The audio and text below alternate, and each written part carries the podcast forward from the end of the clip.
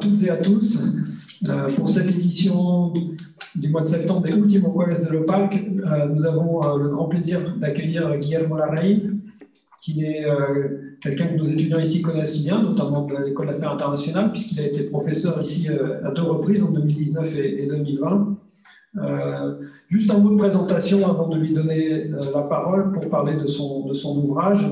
Guillermo Larraín fait partie de ces cas rares euh, d'académiques qui ont aussi servi dans le secteur public, euh, puisqu'il a été superintendente de pensiones, euh, il a été président de Banco Estado, mais il a aussi été professeur, il est professeur à, l'école, à la faculté d'économie et, d'affaires de l'Université du Chili, après avoir réalisé une thèse à l'école des hautes études en sciences sociales ici à Paris et avoir été euh, invité dans de nombreuses universités euh, à l'étranger. Donc on est très content de l'accueillir pour parler d'un ouvrage qui s'appelle La stabilité du contrat social au Chili, La stabilité du contrato social en Chile, euh, publié au Fonds de culture économique au Chili. Et c'est un ouvrage particulièrement important parce qu'il donne des éléments pour apprécier les raisons pour lesquelles le Chili en est arrivé à la crise de 2019, il y a exactement deux ans. Et c'est un ouvrage, il va nous l'expliquer, je suppose, qu'il va commencer à, réaliser, à, écrire euh, bien avant, c'est-à-dire à, l'époque de Bachelet, à l'époque où il y avait déjà l'idée de rédiger une, nouvelle constitution à travers un processus que je j'imagine va nous expliquer. L'idée originale, elle est partie de cette expérience-là. Euh, et puis évidemment, euh, l'idée de fournir des éléments d'analyse, des concepts, euh, de l'épaisseur, je dirais, est devenue d'autant plus urgente que le pays a connu cette, ces mouvements sociaux, ces soulèvements de 2019, et puis le lancement d'un référendum pour une nouvelle constitution et maintenant un processus constituant. Donc c'est un livre qui est, en plein dans l'actualité politique, mais j'imagine qu'il y aura des questions à ce sujet, mais j'imagine aussi, Guillaume, que tu vas aussi vouloir nous expliquer le titre, la stabilité du contrat social, revenir sur un certain nombre de notions et, parler évidemment euh, de, la façon dont euh, ce livre d'économie politique euh, sur en gros, la façon dont les institutions affectent l'économie. tout ça s'applique au, Chili d'aujourd'hui. Donc Guillermo, merci d'avoir fait l'effort de venir, enfin de venir, d'être présent parmi nous, même euh, virtuellement, pour la présentation de cet ouvrage. Donc, euh, je te donne la parole euh, et ensuite nous aurons deux discutants, Emiliano Grossman et Carlos Vinograd, et puis des questions du public certainement ou des commentaires. Voilà, merci Guillaume et je te donne la parole pour ta présentation. Bon, merci Olivier pour m'accueillir aujourd'hui ici. Merci à vous, à vous tous pour être présents. Merci à Emiliano et Carlos qui ont dû euh, certainement dépenser un certain moment. C'est un livre assez multidisciplinaire. Il y a beaucoup de, bien sûr, beaucoup d'économie. Moi, je suis économiste, mais euh, il y a aussi de, la science politique, il y a un peu de droit et un peu de sociologie. Donc, euh, et c'est un livre qui, comme disait, comme disait Olivier, il a été commencé je l'ai conçu en, 2015 à peu près.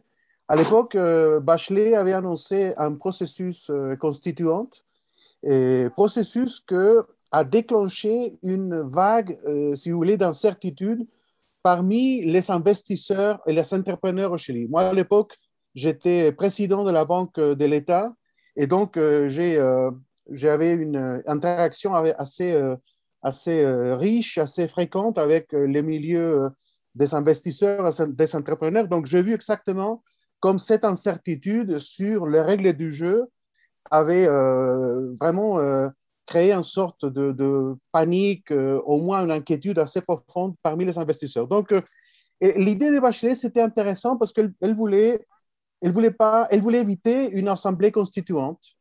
Et donc, pour cela, elle a annoncé un processus constituant sans donner vraiment des indications sur les priorités du gouvernement, sur les valeurs qu'elle voudrait, euh, qu'elle voudrait euh, que cette constitution nouvelle euh, ait.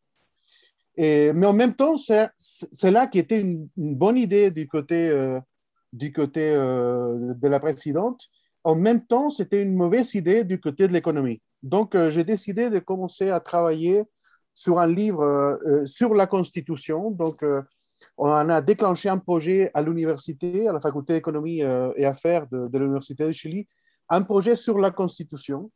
Et, mais il s'est arrivé quelque chose de bizarre, c'est qu'une fois que le processus euh, des consultations populaires qui avait euh, déclenché Bachelet, une fois que ce processus a fini, il y a eu une sorte de, dégonflement de, de, l'intérêt pour le problème constitutionnel. Donc, je me suis retrouvé vers 2017 avec euh, un livre qui était à, mi-chemin, mais une incitation à le finir qui tout d'un coup euh, est, disparu. Donc, je me suis retrouvé avec euh, beaucoup de temps. Donc, le livre c'est, euh, a commencé à grandir, à s'enrichir, je crois, mais, mais en même temps, complexe, se faire plus complexe.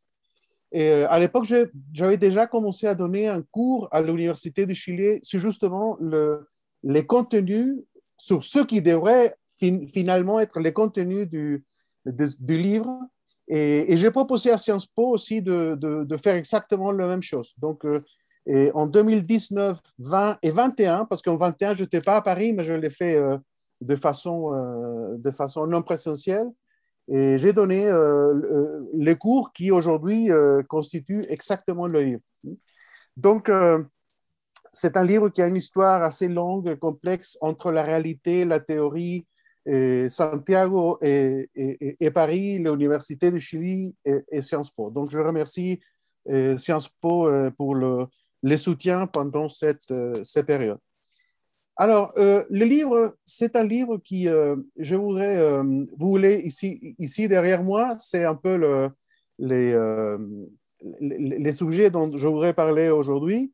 Voilà donc la petite histoire. Et le livre commence avec un constat euh, d'une paradoxe. Une paradoxe euh, qui au Chili, c'est très clair, une paradoxe entre la coexistence entre progrès économique et crise.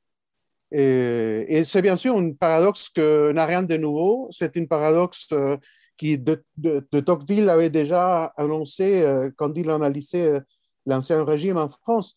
Mais au Chili, c'est une sorte de, surprise. C'est une surprise euh, parce que si vous comparez le Chili euh, d'aujourd'hui avec le Chili des années 90, euh, au début des années 90, il y a des gains de, bien-être qui sont absolument évidents, je dirais. Et, et ce n'est pas seulement un problème de, la croissance, de PIB, c'est aussi une, il y a des gains aussi dans, dans de différents aspects sociaux. et le livre n'entre pas trop dans ces euh, domaine-là, mais euh, les, statistiques sont assez claires. Si vous voulez des, des aspects de, de, l'éducation, de la santé, du logement et de, de, l'aménagement du territoire, il y a des gains euh, partout. Mais en même temps, il y a une, une, une très forte chute dans la participation politique dans les élections depuis 2005. Euh, en avant. Donc, y a déjà 15 ans d'une chute permanente dans la participation politique, mais en même temps, une croissance très importante dans l'activité civique, et des participations dans des grèves, des participations dans des manifestations sociales de différents types. Et, tout ça est arrivé justement au climax euh, de octobre 2019, qui a été euh, vraiment une, un moment de, crise euh, totale. Et qui, en effet, il a commencé euh, en octobre 2019 et il s'est arrêté seulement parce que la pandémie est arrivée et tout le monde a dû se confiner. Mais sinon, je ne sais pas exactement jusqu'où euh, cela aurait pu arriver. Hein. C'est une hypothèse que n'a pas de, réponse. Mais ce qui est vrai, c'est qu'en en février, en mars de, 2020, les mouvements sociaux étaient très importants. Il y avait de, manifs tous les jours, des destructions euh, des, infrastructures privées et publiques euh, tous les jours. Donc, euh, c'est vraiment un moment d'une crise énorme. Alors, au Chili, il y a une explication qui a été donnée par un intellectuel assez important chez nous, qui s'appelle Carlos Peña, Et il est le leader d'une certaine vision dont il dit le Chili souffre un peu les conséquences d'une euh, modernisation capitaliste accélérée.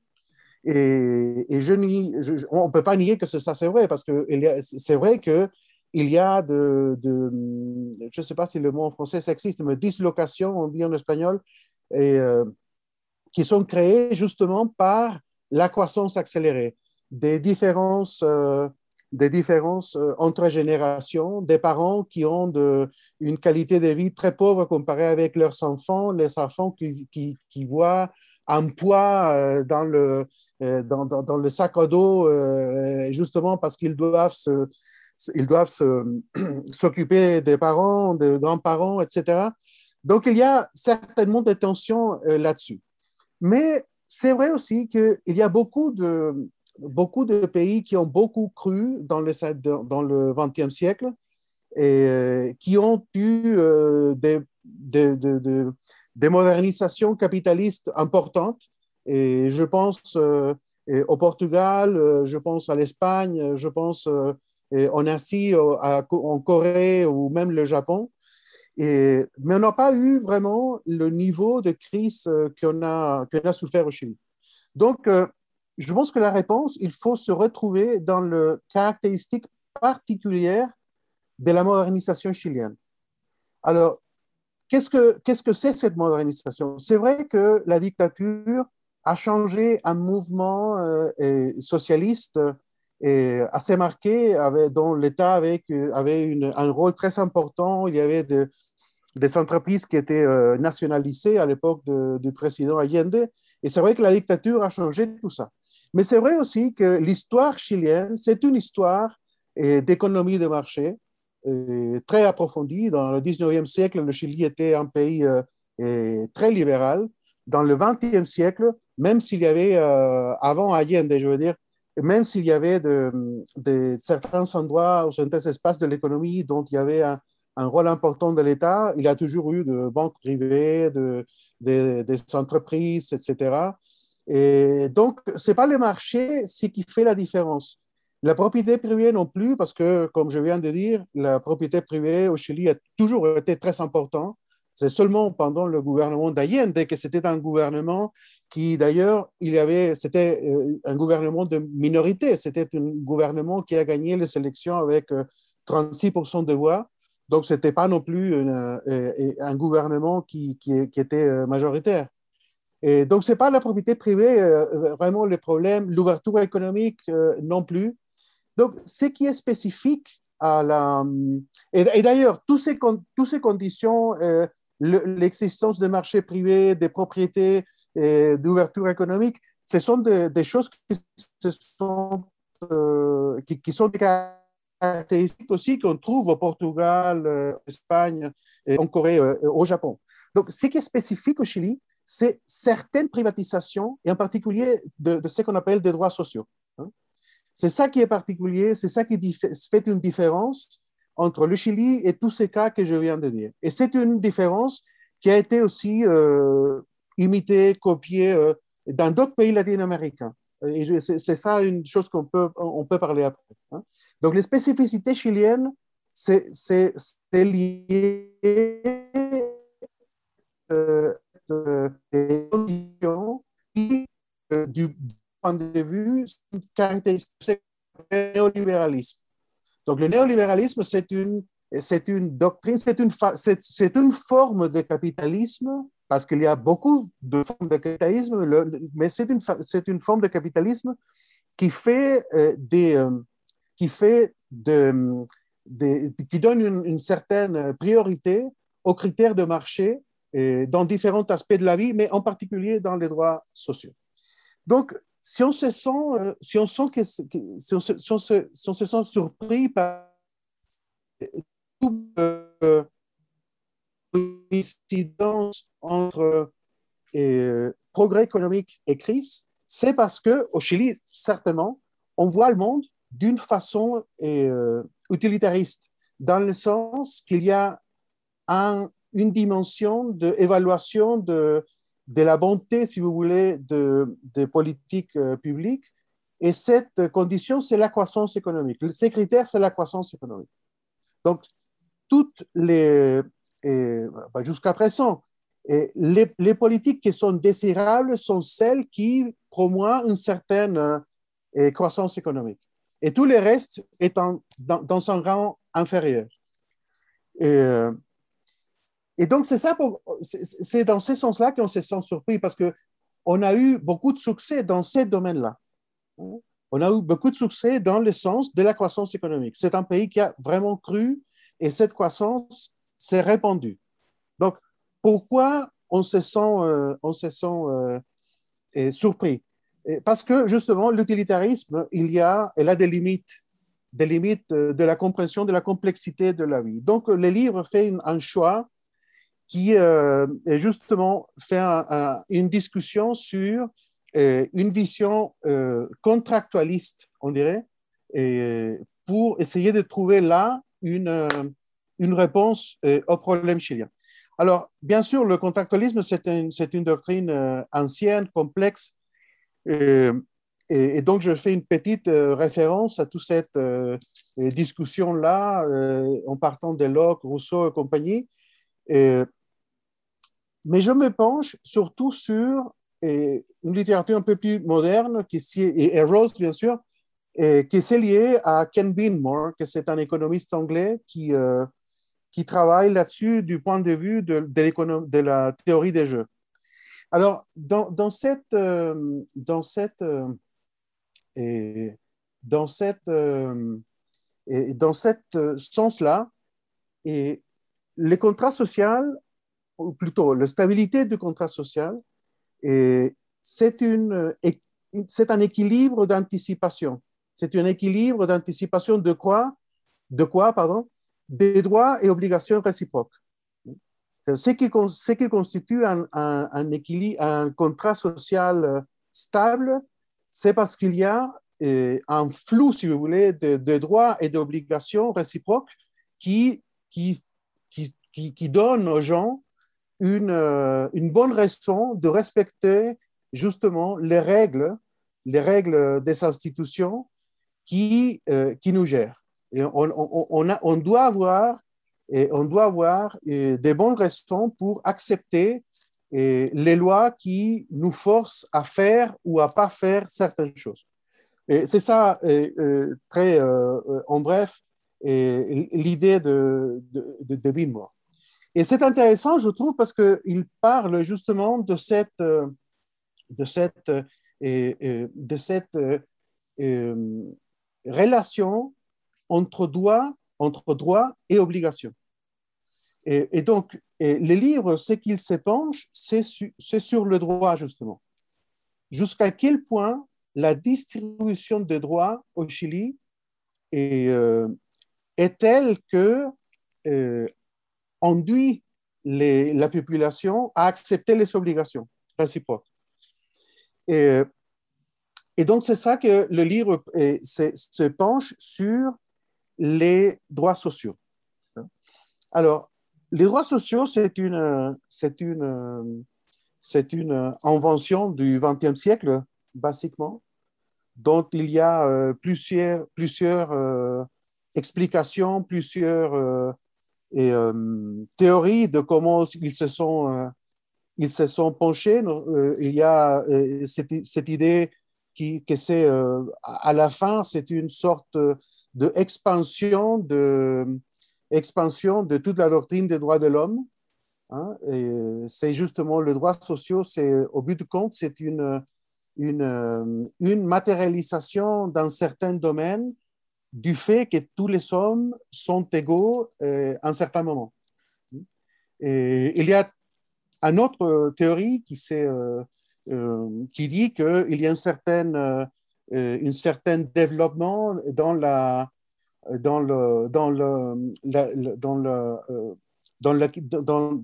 droit, hein, dont on, part, dont on commence justement avec la Révolution française à ce moment-là, avec euh, une certaine égalité des droits civils. Ensuite, euh, dans le 19e siècle, avec euh, une égalisation des droits politiques. Et donc, dans le 20e siècle, serait une certaine égalité dans certaines conditions de vie, donc les droits sociaux.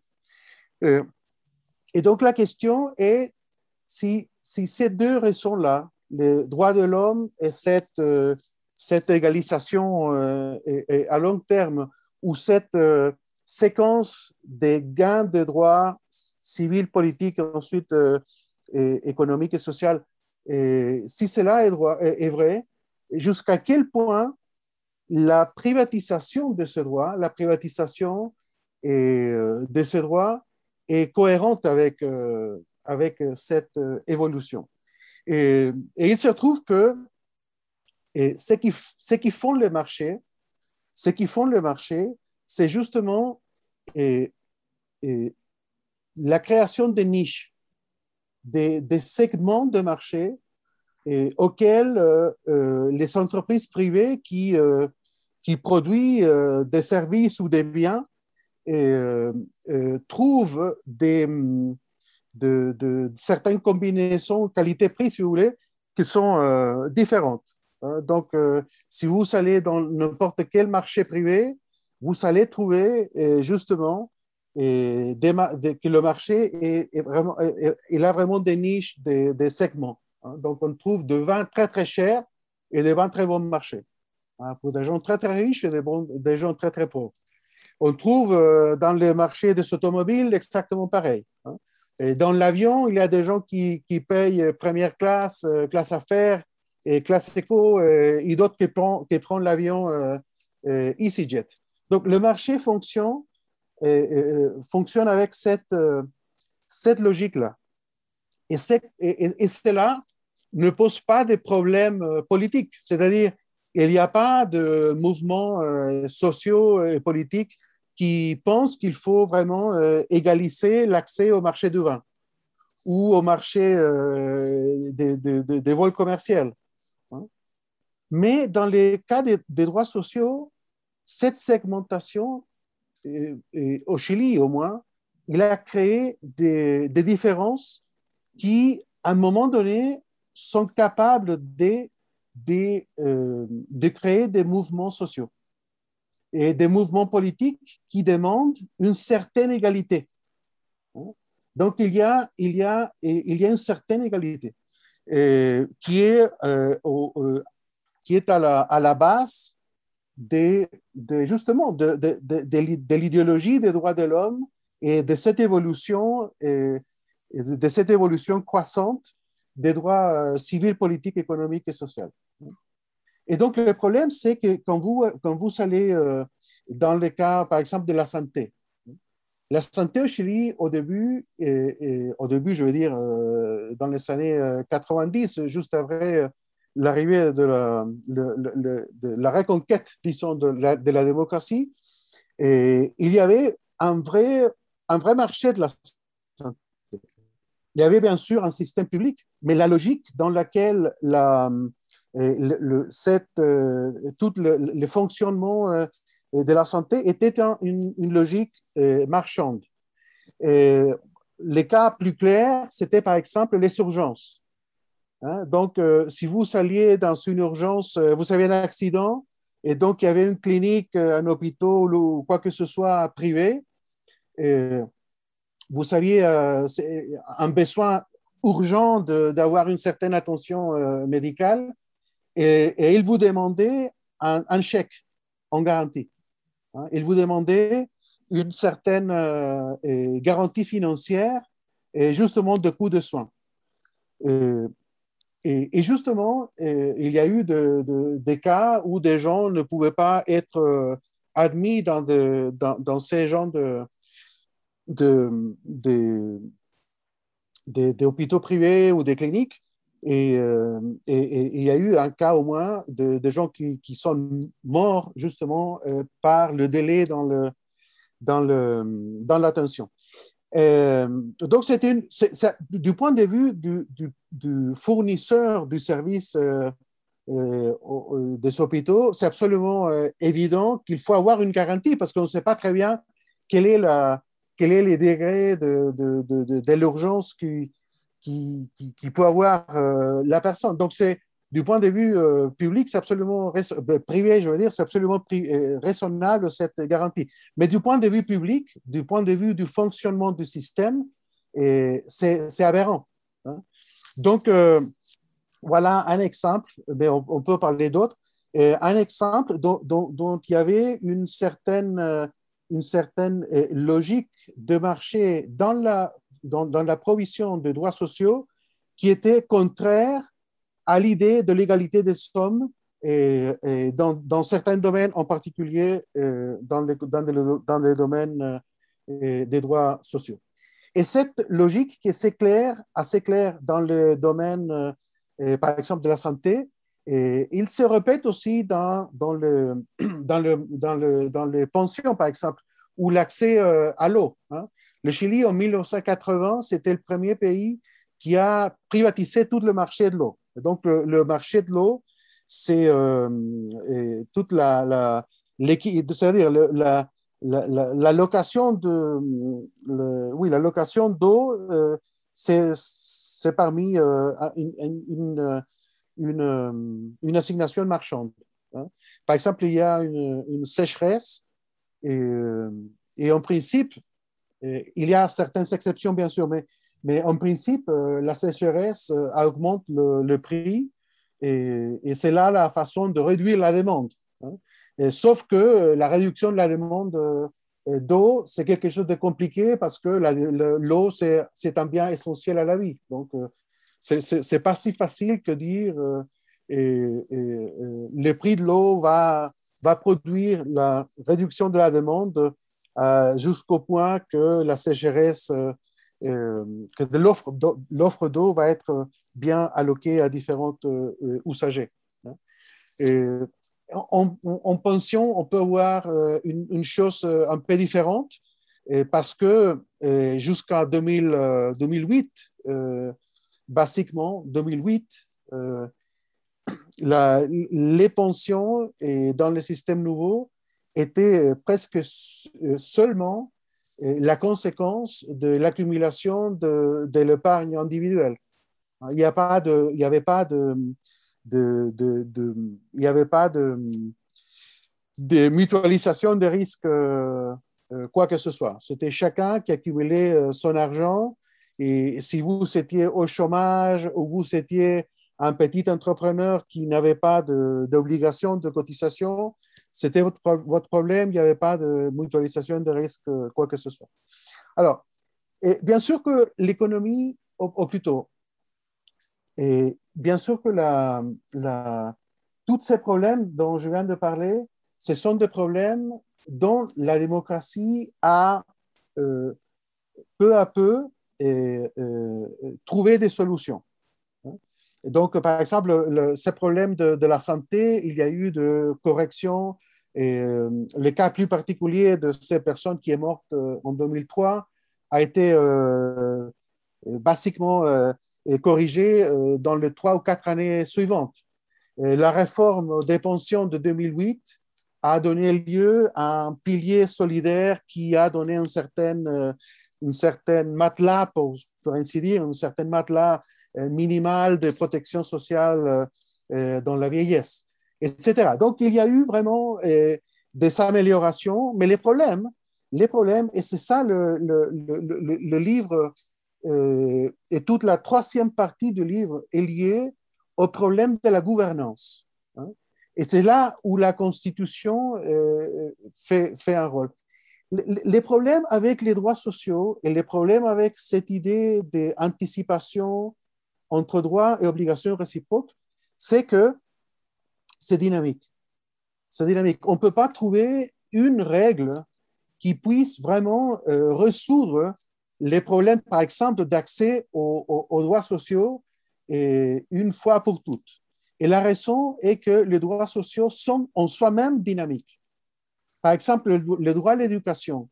Si vous allez au Chili aujourd'hui, tout le monde va vous dire que l'éducation, c'est un droit social. Tout le monde a le droit à être éduqué et tout le monde croit que l'État doit créer des conditions pour que les gens aient, une éducation depuis euh, la petite enfance jusqu'à vraiment euh, la fin de la vie au bout du compte. Aujourd'hui, ça, c'est la, discussion.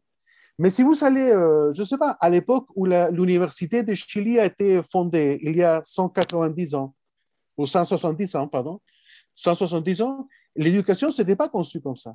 Ce n'était pas un problème de tout le monde.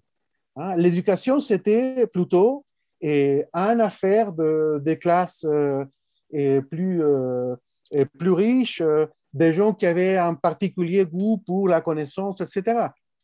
C'était une, une, sorte de luxe des classes plutôt religieuses. Hein. Ce n'était pas un problème vraiment social. L'éducation en soi-même est devenue un droit social. Donc, et je pense que ça, c'est un peu, un, peu partout. Hein. Et un, peu partout, c'est comme ça. Les droits sociaux sont dynamiques. On ne peut pas trouver aujourd'hui quels sont les droits sociaux qui seront valables d'ici 40 ou 50 ans. Par exemple, l'accès à l'Internet. Avec la pandémie, c'est assez clair aujourd'hui qu'éventuellement, l'accès à Internet, par exemple, c'est important pour les, enfants pour aller à l'école, euh, en particulier dans les zones euh, un peu plus, euh, un peu plus éloignées, qui sont, je ne sais pas, au Chili, ça c'est assez clair dans, certaines, dans, certains endroits. Bon, etc. Donc, on ne peut pas savoir si l'accès à Internet, par exemple, il deviendra un droit social d'ici à 4 ou 5 ou 7 années. On ne peut pas savoir s'il y aura un, une demande d'égalité politique dans, le, dans le cas de l'accès, euh, de l'accès euh, par exemple, à Internet.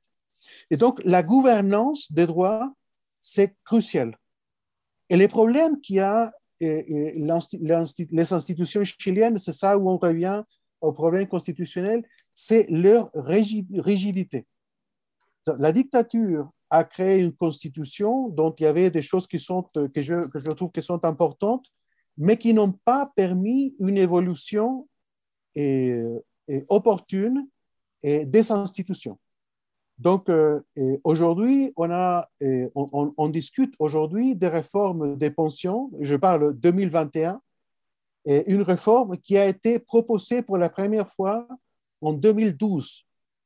On a passé dix ans en disant que les pensions sont très, très, très mauvaises, qu'elles sont très, très, très, très basses, mais n'a pas eu, aucun gouvernement a eu la majorité, la force suffisante pour vraiment passer une loi.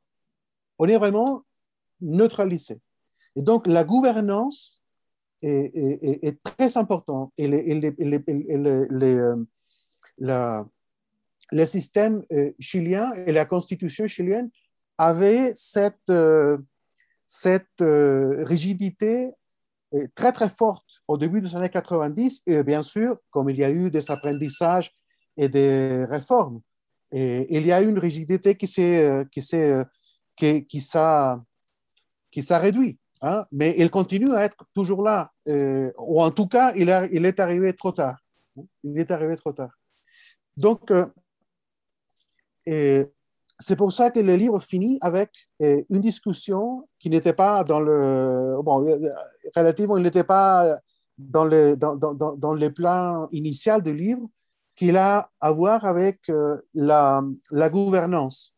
Et dans, dans, ces cas, il y a donc toute une discussion sur le service civil, la bureaucratie. Je trouve que c'est très important et très négligé dans le, dans le, dans le cadre de la, de la bonne gouvernance des sociétés. Il y a une discussion sur des formes de participation, donc euh, euh, des formes de démocratie directe euh, qui, des pays où le pouvoir est si concentré avec social et politiquement, comme le cas chilien. Donc, il, faut, il faut probablement aller dans cette, dans, cette direction-là. Et aussi une discussion sur le régime politique, que c'est quelque chose que très probablement la, constituante va changer dans les neuf mois qui viennent parce que euh, on va commencer maintenant la, discussion de, contenu de, de, la Constitution. Donc, j'ai fini avec euh, une petite euh, réflexion sur la Convention. Donc, la Convention, aujourd'hui, est, est, la conséquence de cette crise. Donc, l'explosion sociale de, de, octobre 2019 a donné lieu à un accord du Congrès et en novembre 2019 et qui a donné lieu donc à un processus constituant. Ce processus a commencé par un plébiscite l'an dernier qui a été, euh, a été approuvé par 80% des gens.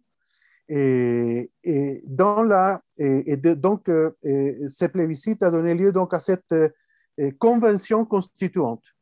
Et, c'est une convention et pas une assemblée constituante. Au moins, la, la, subtilité du, langage, c'est important dans ce cas parce que c'est une convention qui est, qui est à, certaines marges de choses. On ne peut pas faire n'importe quoi avec, euh, dans cette convention. Ce n'est pas la convention euh, qu'on a eue, ou l'Assemblée qu'on a vue euh, dans des pays tels que le Venezuela ou l'Équateur ou la, ou la Bolivie, où vraiment était absolument souveraine.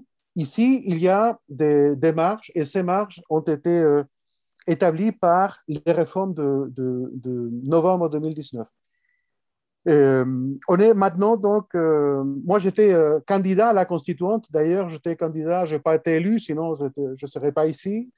J'étais candidat, j'ai perdu, mais je suis très proche du, processus constituant, donc si vous voulez faire des questions là-dessus, on peut, on peut essayer de, de, donner des réponses à ces questions-là.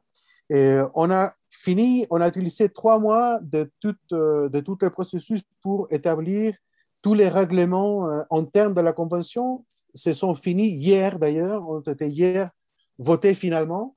Et donc, on va commencer maintenant la discussion des contenus de la Constitution. Et je crois que euh, les, sujets dont les livres parlent, ce sont tous des sujets qui sont, seront dans le premier rang d'intérêt de, la Convention. Voilà, merci beaucoup. Euh, merci beaucoup euh, à tous. Merci. Merci, merci Guillaume. Euh, bah, je propose de donner la parole directement soit à Emiliano, soit à Carlos qui veut commencer. Moi, je peux, mais je, je me, ça m'est égal. Allez, Emiliano. OK. Euh, bon, très bien. D'abord, euh, merci beaucoup à, à Guillermo et à Olivier de, m'avoir invité et, de m'avoir fait plancher sur, sur l'histoire économique et politique du Chili à un degré bien au-delà de ce que je savais, hein, pour tout vous dire. Donc, même, même si je suis originaire de l'Argentine voisine, je n'ai pas, pas grandi dans la région et donc une culture relativement limitée de, de, de ce qui s'est passé au, cours de ces périodes. Donc, j'ai appris énormément de choses. Il y a énormément de choses que j'ai trouvées extrêmement intéressantes, comme tout le débat sur la Constitution de 1925 et, les, différentes, euh, euh, les différents changements qu'elle a subis à travers les temps. Donc, avant, euh, avant de poser quelques questions, donc j'essaierai de, respecter les 10 minutes qui me sont allouées. quelques, quelques mots généraux sur, le livre. Donc, c'est un livre très, très ambitieux dans la mesure où, il essaye de faire, bon, les parties sont, assez claires et, et, Guillermo les a restituées dans, sa présentation, euh, mais euh, il, essaye d'abord d'établir un peu quels, sont les principes euh, sous-tendant une bonne constitution, un bon contrat social. Je reviendrai d'ailleurs sur, sur, la question du rapport entre contrat social et constitution dans, dans un instant.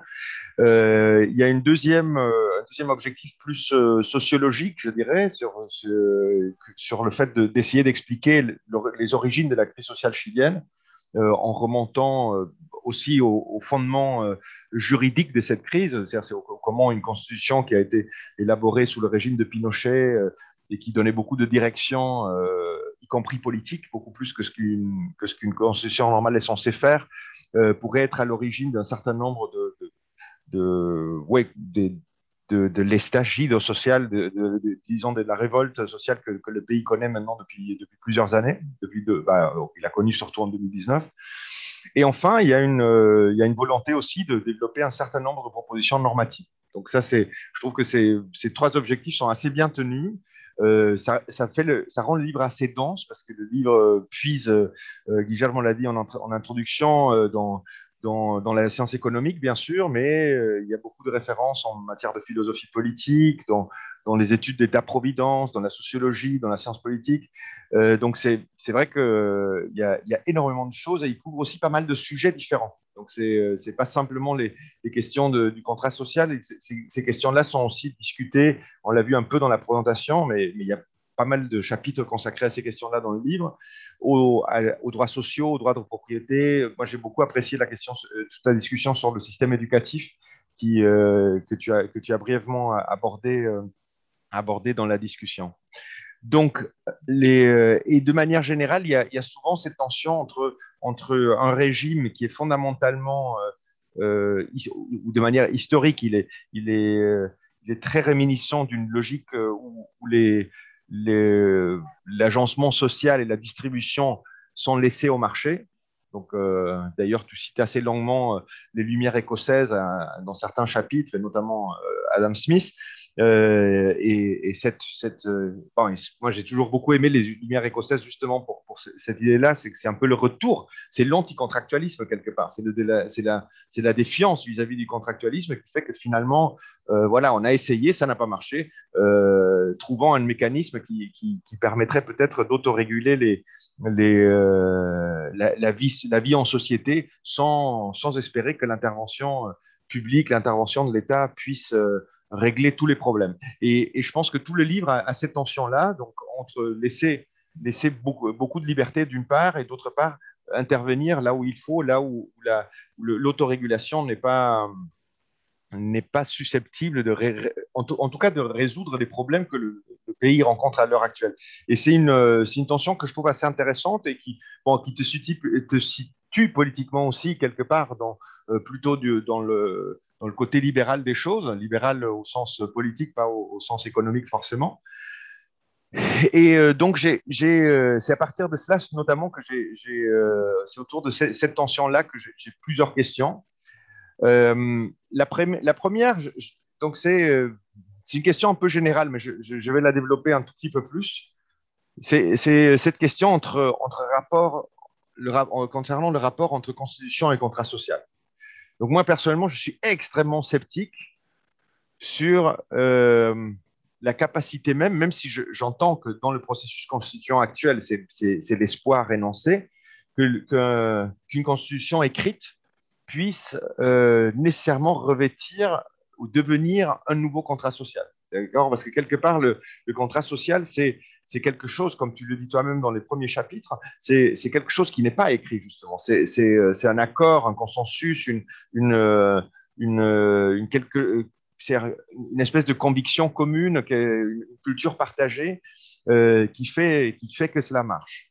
Après, j'entends bien qu'il y a des moments, des, des jonctions critiques et très clairement, le Chili est à une jonction critique où l'ordre social établi n'est plus acceptable pour une, euh, euh, une, grande partie de la population. Il y a l'espoir, quelque part, de trouver un nouvel équilibre. Euh, c'est un peu, pour moi, l'étude de Binmore qui fait, qui fait un peu appel aux self-reinforcing institutions, donc l'idée qu'on trouve un équilibre où, tout le monde trouve son, trouve son, son bénéfice quelque part, qui, euh, bon, qui pour moi est un rêve d'économiste. Hein. C'est un peu c'est là où je revendique quand même mon. J'aime beaucoup l'économétrie, mais, mais je n'épouse pas tous les principes de l'économie. Euh, parce que quelque part, je me, je me, demande dans quelle mesure ce texte, donc qui n'est pas un contrat social, mais qui est d'abord une constitution. Donc, première question, dans quelle mesure est-ce que euh, est-ce qu'il est susceptible de devenir vraiment le fondement d'un nouveau contrat social? Moi, j'en doute un tout petit peu parce que je pense aussi que euh,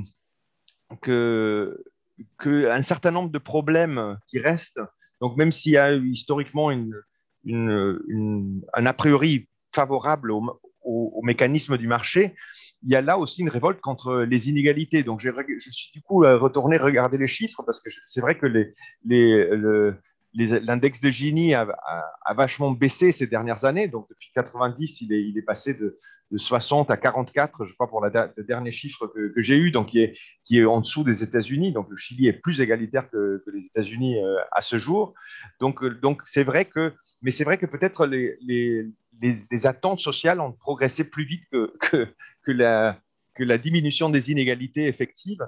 Et après, euh, on sait aussi que, bon, que, Piketty et d'autres critiquent quand même assez fortement le Gini comme un indicateur et que, et que quand on regarde plutôt les ratios de, de, 1% par rapport au reste, les 10% les plus pauvres, les 10% les plus riches, le Chili fait un peu moins bien que, sur la comparaison de, Gini. Donc ça, c'est une question aussi. Dans quelle mesure est-ce que même les meilleurs textes du monde va pouvoir résoudre ces, problèmes aussi entre cette, comment dire, ce, décalage entre, une attente d'égalité euh, euh, qui, s'est fait entendre ces dernières années et, euh, et une situation sociale, une, société qui reste assez clivée, etc. Et dans le même ordre d'idée, j'avais une question par rapport à la, c'est ma troisième question, j'ai une, quatrième et, après je, laisserai la parole à, Carlos.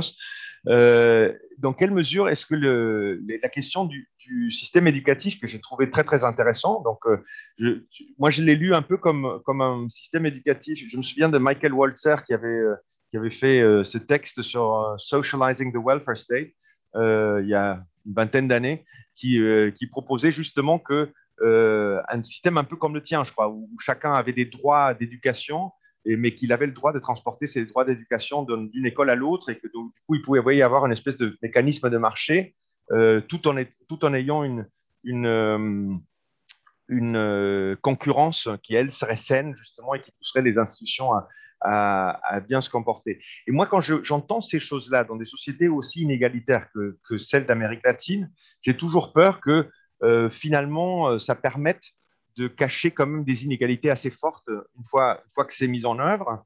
Et, lié à cela, un deuxième, un deuxième problème, parce que j'ai eu cette discussion avec un, proche ami euh, uruguayen il y, a, il y, a, quelques années qui me, qui me disait qu'il était désespéré parce que beaucoup de, dans les classes populaires, beaucoup de gens arrêtent l'école secondaire.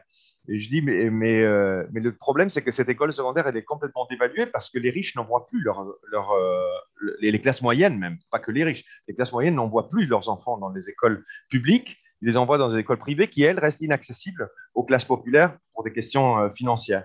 Et que donc, du coup, quelque part, pour que ton système marche, pour que ce système, euh, ce, cette refondation, et je crois que je suis d'accord avec toi que le, système éducatif est fondamental à cette refondation du contrat social, comment comment s'assurer de la participation euh, des plus fortunés, ceux qui justement ont, de par leur fortune, accès à un système éducatif euh, plus fort et meilleur ou supérieur. Et une dernière question sur un sujet qui nous concerne ici en France aussi, qui est la question de la confiance, que tu abordes dans, les, dans, tout premiers chapitres, mais qui pour moi est assez crucial, parce que finalement, pour que, pour que ces systèmes marchent, pour que les self-reinforcing institutions marchent aussi, moi, je, reste persuadé, euh, en lisant un peu Douglas North, même s'il travaille beaucoup sur, l'histoire plus que, sur des systèmes contemporains, que, euh, que, finalement, on est quand même toujours dans un système du dilemme du prisonnier et que finalement, pour dépasser cela, euh, il faut absolument que je fasse confiance que les autres vont respecter les règles aussi et que donc moi je vais respecter les règles dans la mesure où je, je, je, je crois que euh, les autres vont les respecter. Or, tu, tu montres justement que malgré l'amélioration de la situation, la confiance sociale et la confiance dans les institutions reste assez faible, ce qui, ce qui, ce qui est un souci qu'on a en France aussi. La France est parmi les pays riches, un des pays qui a les, les niveaux de confiance les, euh, les plus faibles, d'ailleurs même y compris par rapport à nos voisins directs. Hein, le niveau de confiance est bien, plus, bien supérieur en Espagne qu'il ne l'est euh, qu'il euh, en France. Et, et, ça, par contre, on ne sait pas très bien comment le faire. Donc moi, et moi, je suis à la fois, je, suis très très admiratif de l'expérience chilienne et de, de, tout ce que j'ai appris grâce à toi d'ailleurs, parce que je, me suis penché il y a quelques mois pour la première fois sur cette question pour essayer de comprendre ce qui était en train de se passer chez vous. Euh, mais, mais je suis aussi assez euh, peu convaincu que ces expériences, dans l'immédiat en tout cas, permettent de reconstruire de la confiance. la confiance est quelque chose d'extrêmement fragile. On sait très bien comment la détruire.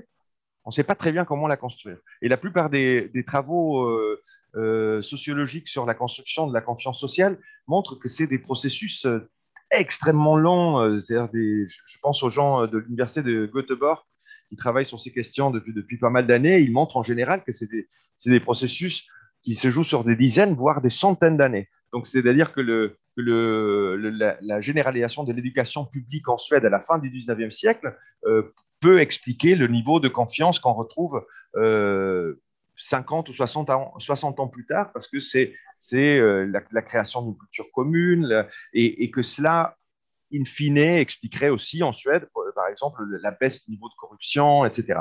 Donc là-dessus, j'aimerais bien savoir comment, quelle est ta, croyance ou ta, conviction par rapport à, la, manière de reconstruire la confiance ou de favoriser la confiance?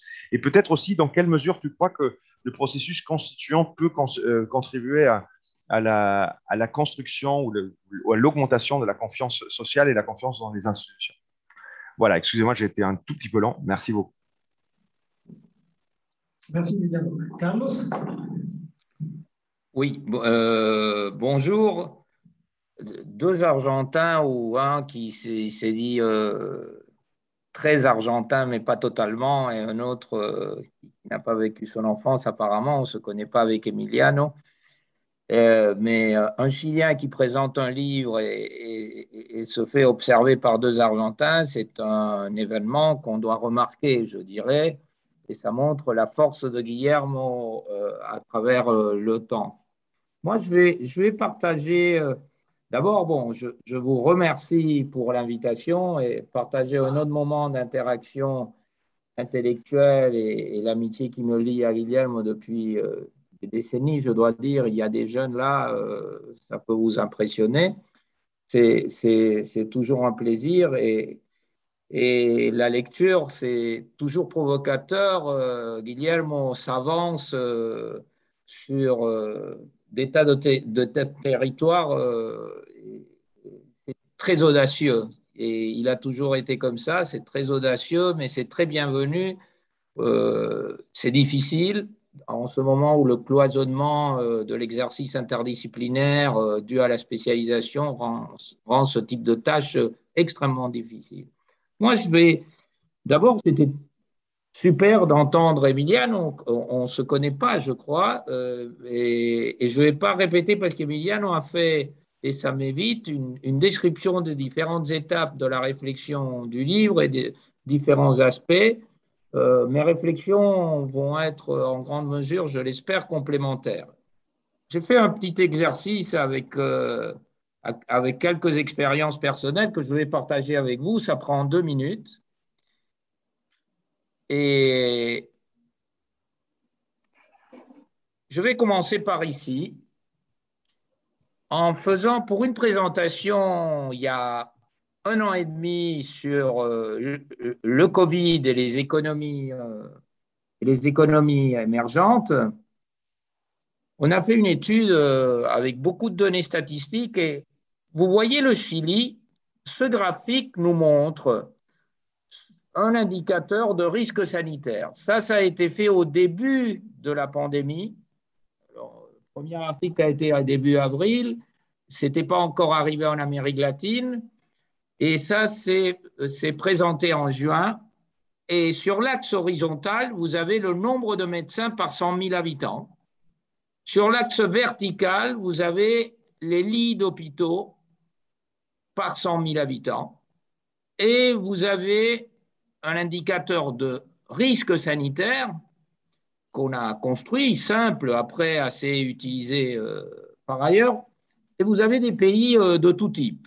Regardez quelque chose, où est l'argent? Regardez ce qu'on appelle risque euh, système sanitaire fort, c'est-à-dire risque sanitaire faible face à une épidémie, beaucoup de médecins par habitant, beaucoup de lits par, par 100 000 habitants, L'Argentine et l'Uruguay, ça ne nous étonne pas, c'est les, vieux pays de l'héritage d'âge d'or, euh, qui se trouvent entourés de l'Allemagne, de la France, de l'Australie, de la Nouvelle-Zélande, un petit peu mieux, un peu moins. Après, on a ce que jamais, on appelle le monde émergent au milieu, ce qui est typiquement les systèmes sociaux des middle, income countries, où on voit les États-Unis. Ça ne nous étonne pas, cette euh, discussion n'est pas sur les États-Unis, mais vous savez le rôle de la discussion sur la santé et la couverture sociale aux États-Unis.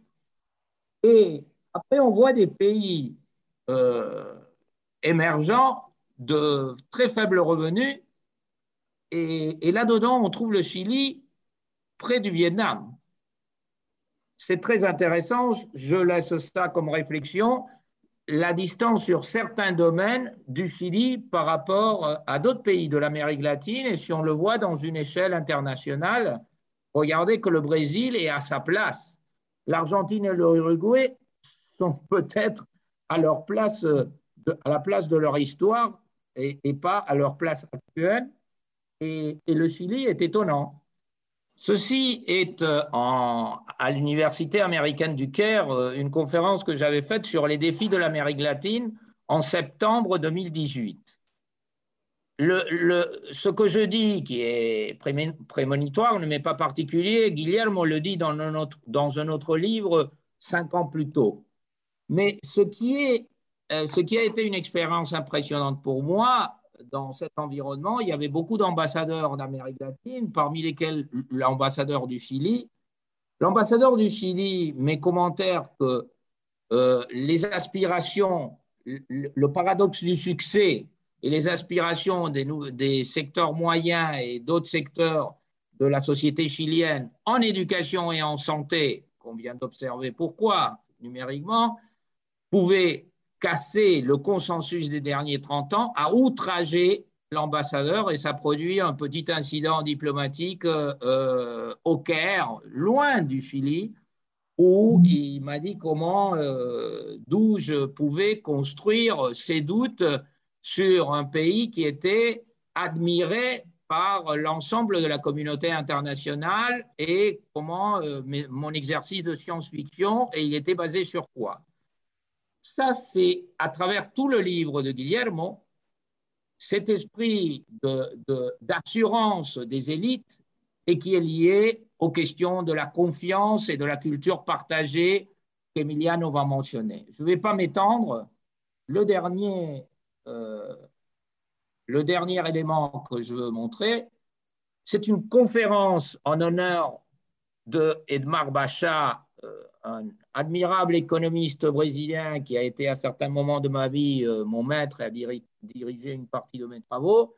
Pour ses 75 ans, on a fait euh, une conférence et c'était à nouveau l'Amérique latine.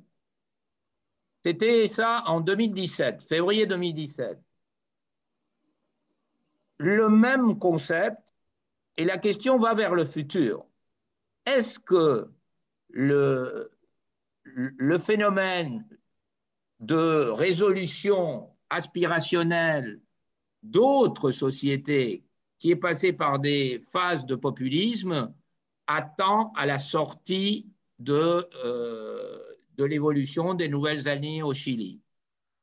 On n'a pas une relation, et, Emiliano quelque part l'a dit, je ne vois pas une relation très étroite entre euh, performance économique et texte constitutionnel, et même, euh, Emiliano n'a pas fait référence à ça, mais c'est dans le livre, et même système euh, de, de gouvernement, que ce soit présidentiel ou parlementaire.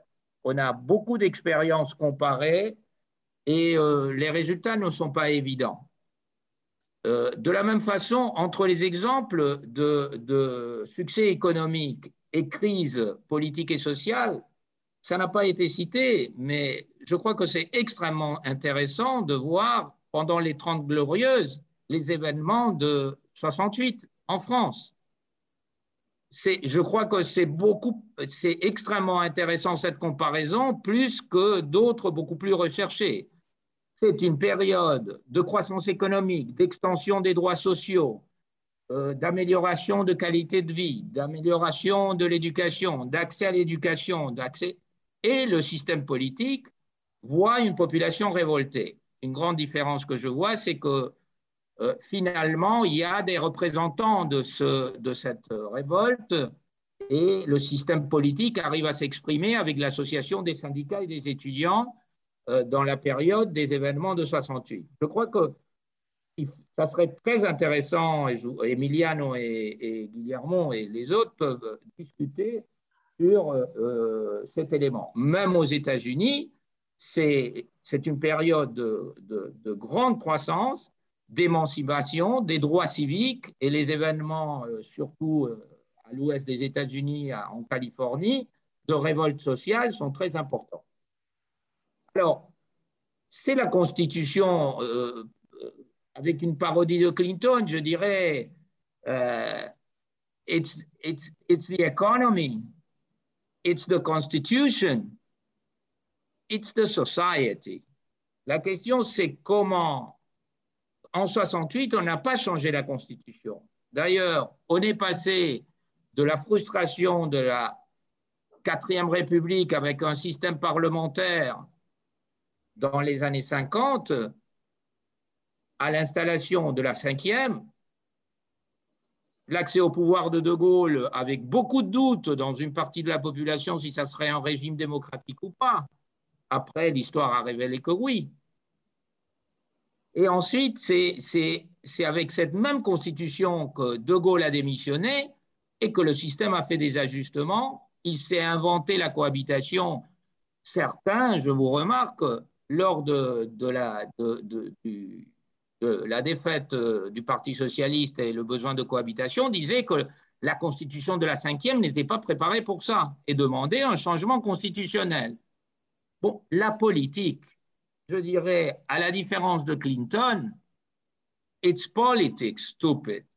Et là revient ma question, quelle va être la sortie de cette crise avec document écrit ou sans document écrit Une autre chose que je crois qu'on doit discuter, c'est faisons attention aux constitutions excessivement, vous avez mentionné euh, une excessive écriture dans la constitution précédente. Si on voit l'exemple, je ne suis pas constitutionnaliste, je ne suis pas juriste, mais si on voit l'exemple de la réforme constitutionnelle au Brésil, on a ouvert une boîte de Pandore qui génère des coûts de transaction énormes à l'exercice de la politique publique. Dans une constitution où on a voulu même fixer les taux d'intérêt qui paraissaient justes. Qu'est-ce qui est juste, qu'est-ce qui n'est pas juste?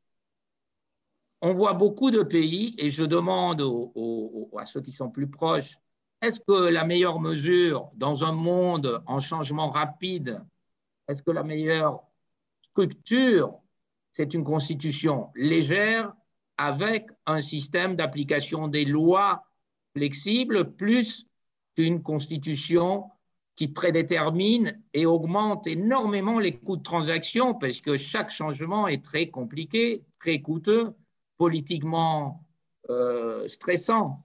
Il est vrai aussi, en contre-exemple, que la constitution allemande de 1949 a eu euh, presque 70 amendements et si vous demandez aux Allemands, ils ne savent même pas qu'il y a eu 70 amendements. Donc, est-ce que le Chili est un pays euh, de, quel type? Et là, c'est la culture, la culture politique, l'histoire.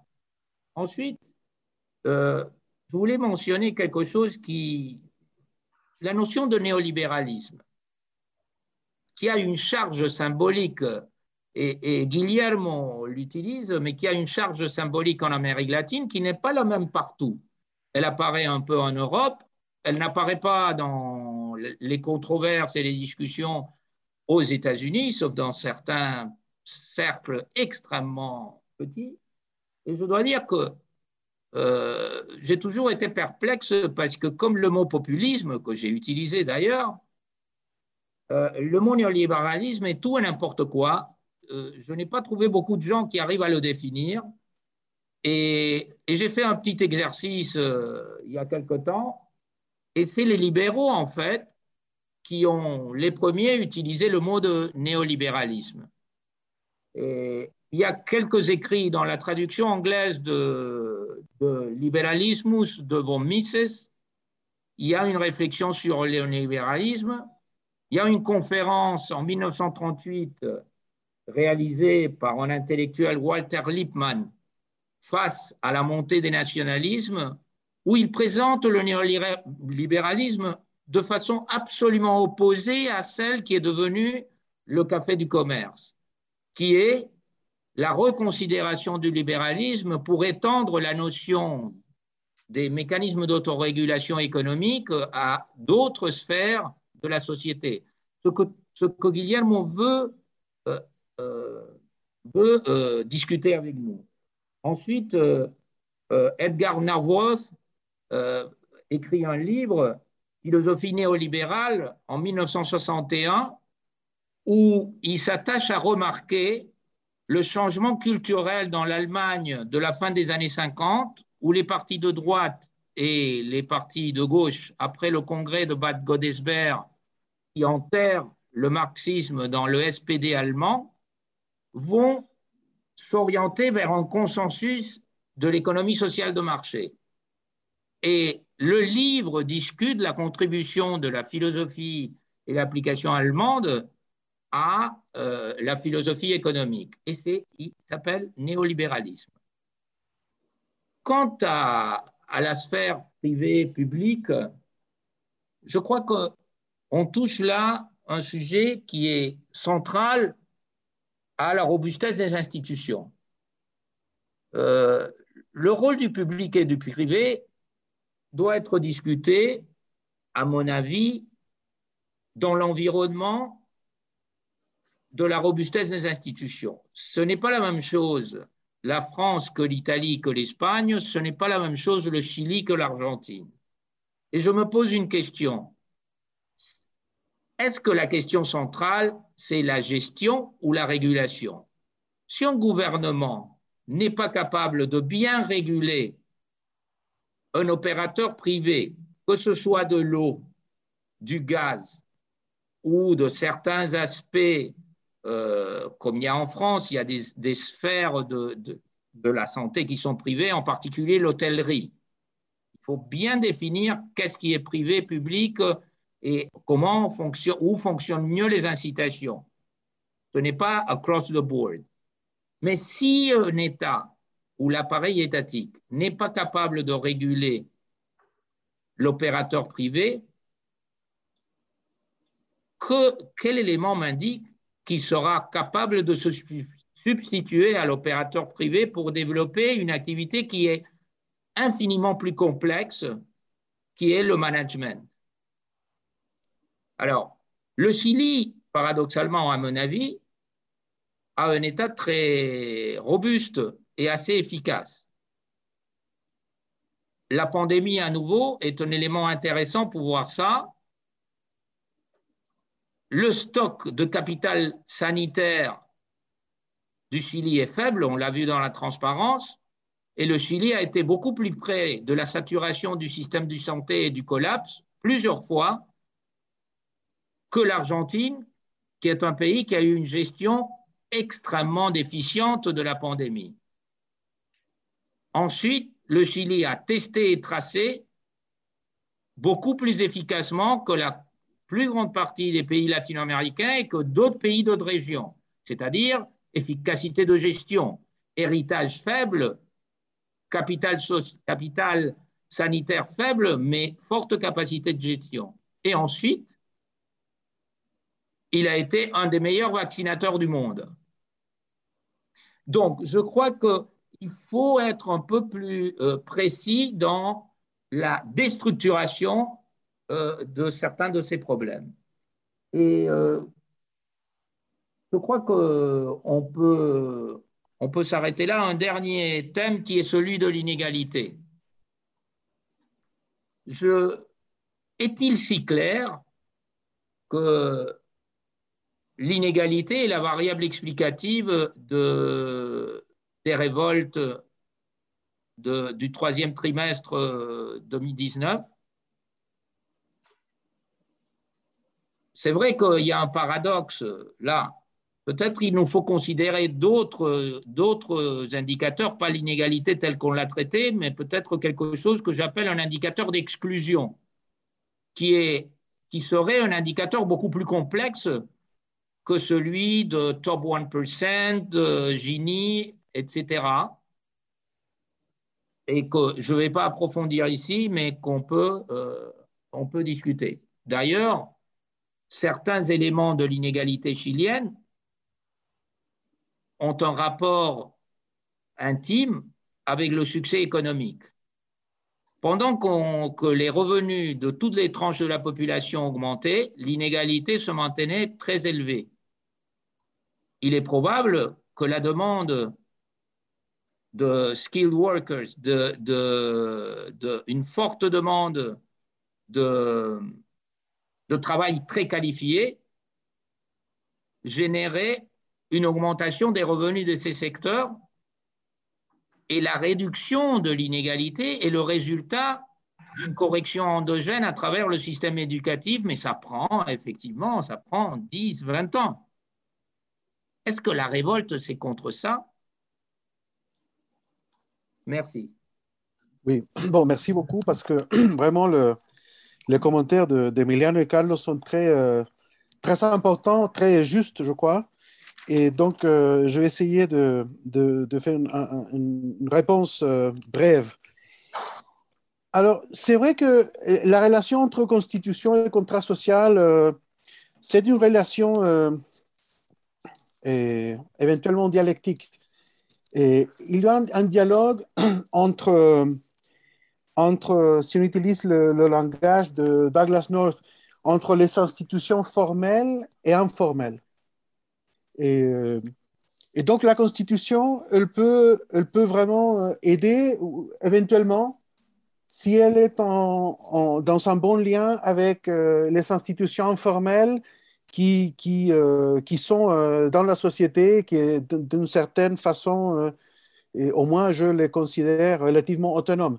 Donc il y a une certaine... ce qui est important, c'est que les, les, les, institutions formelles, dont la Constitution est la première, doivent être un bon reflet des institutions informelles qui caractérisent les rapports entre les individus et, les, groupes, euh, et les groupes sociaux. Et donc, euh, c'est un, un lien, comme disait euh, Emiliano, c'est un lien et, pas, pas, pas direct, c'est un lien indirect, mais là, elle peut avoir un, une certaine, une certaine effet sur, la, sur les contrats sociaux. S'il arrive à avoir une, une, une, dynamique positive entre avec les institutions informelles. Et ça, c'est très important parce que les institutions informelles, ils évoluent. Ils évoluent euh, euh, par rapport à des différentes choses, la technologie euh, et les échanges avec le reste du monde, etc. Et, et, donc, on doit avoir un régime institutionnel dynamique pour pouvoir justement faire une sorte d'accommodation de ces institutions informelles qui évoluent. Ils ne sont pas fixes, ils évoluent euh, et, et, voilà, c'est ça que je pense, c'est très important. Ah, alors, et Carlos a mentionné qu'il n'y avait, pas de, avait pas de relation directe entre, par exemple, la Constitution ou les régimes politiques et, les, euh, et la performance économique. Et ça, ça c'est vrai. Et, justement, c'est pour cela, je crois, parce que et dans chaque pays, euh, cette relation entre institutions formelles et informelles, c'est unique. Elle a, des raisons euh, culturelles, euh, historiques, bien sûr politiques. Donc, ce qui est important, c'est comment l'institution formelle, l'institution formelle, ce qui définit l'institution formelle, c'est l'intentionnalité des acteurs. On veut on veut faire quelque chose. On veut, par exemple, dans le cas chilien maintenant, on veut avoir un système politique où le pouvoir soit plus partagé. Ça, c'est un objectif. Il y a une intentionnalité derrière. Donc, la, question, c'est si on, si on va vraiment euh, arriver, à, si on va vraiment arriver à faire cette, euh, cette, cette solution. Donc, on n'a pas un lien étroit entre performance économique et régime politique ou, euh, euh, ou, la Constitution, parce que ce n'est pas sûr que la solution qui propose la Constitution soit efficace aux vrais problèmes de la société.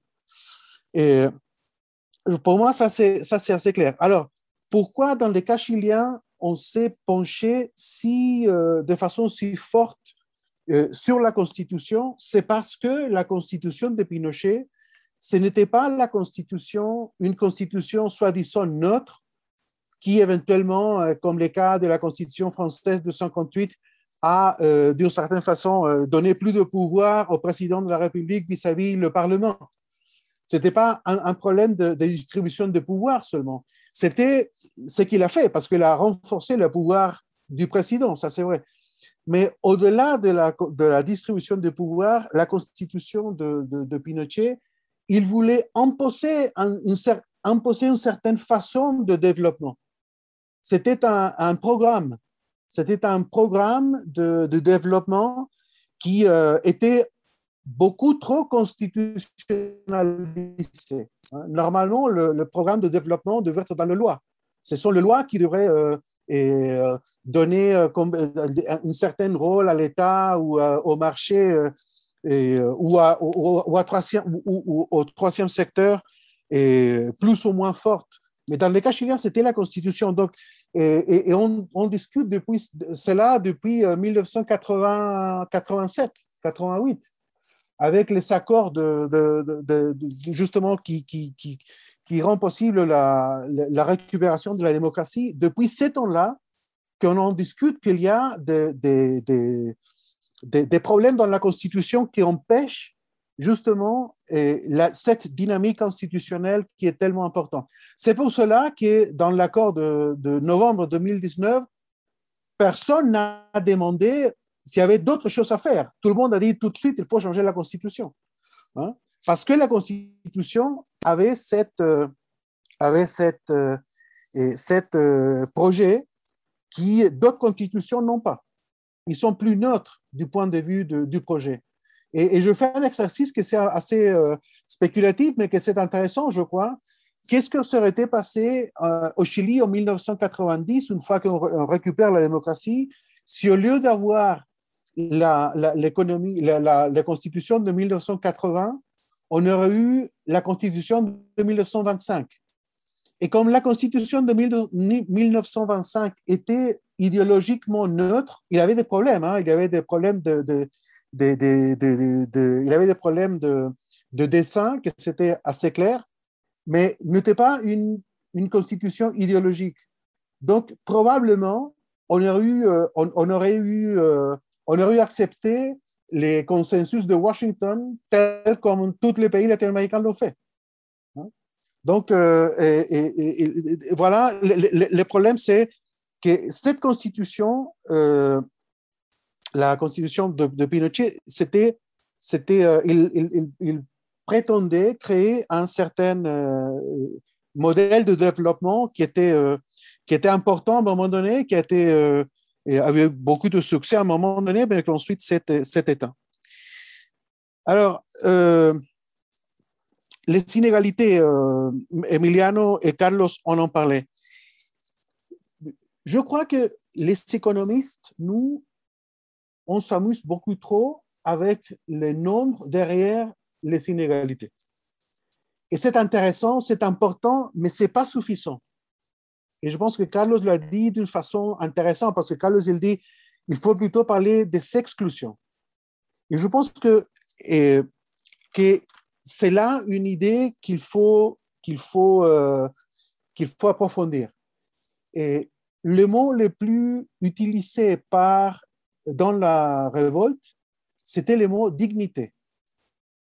Et d'ailleurs, euh, la place centrale du Chili, pas la place centrale, mais celle où, tout s'est passé, euh, usuellement s'appelait Plaza Italia, Place Italie. Et tout le monde aujourd'hui euh, parle de Place Dignidad, Place Dignité.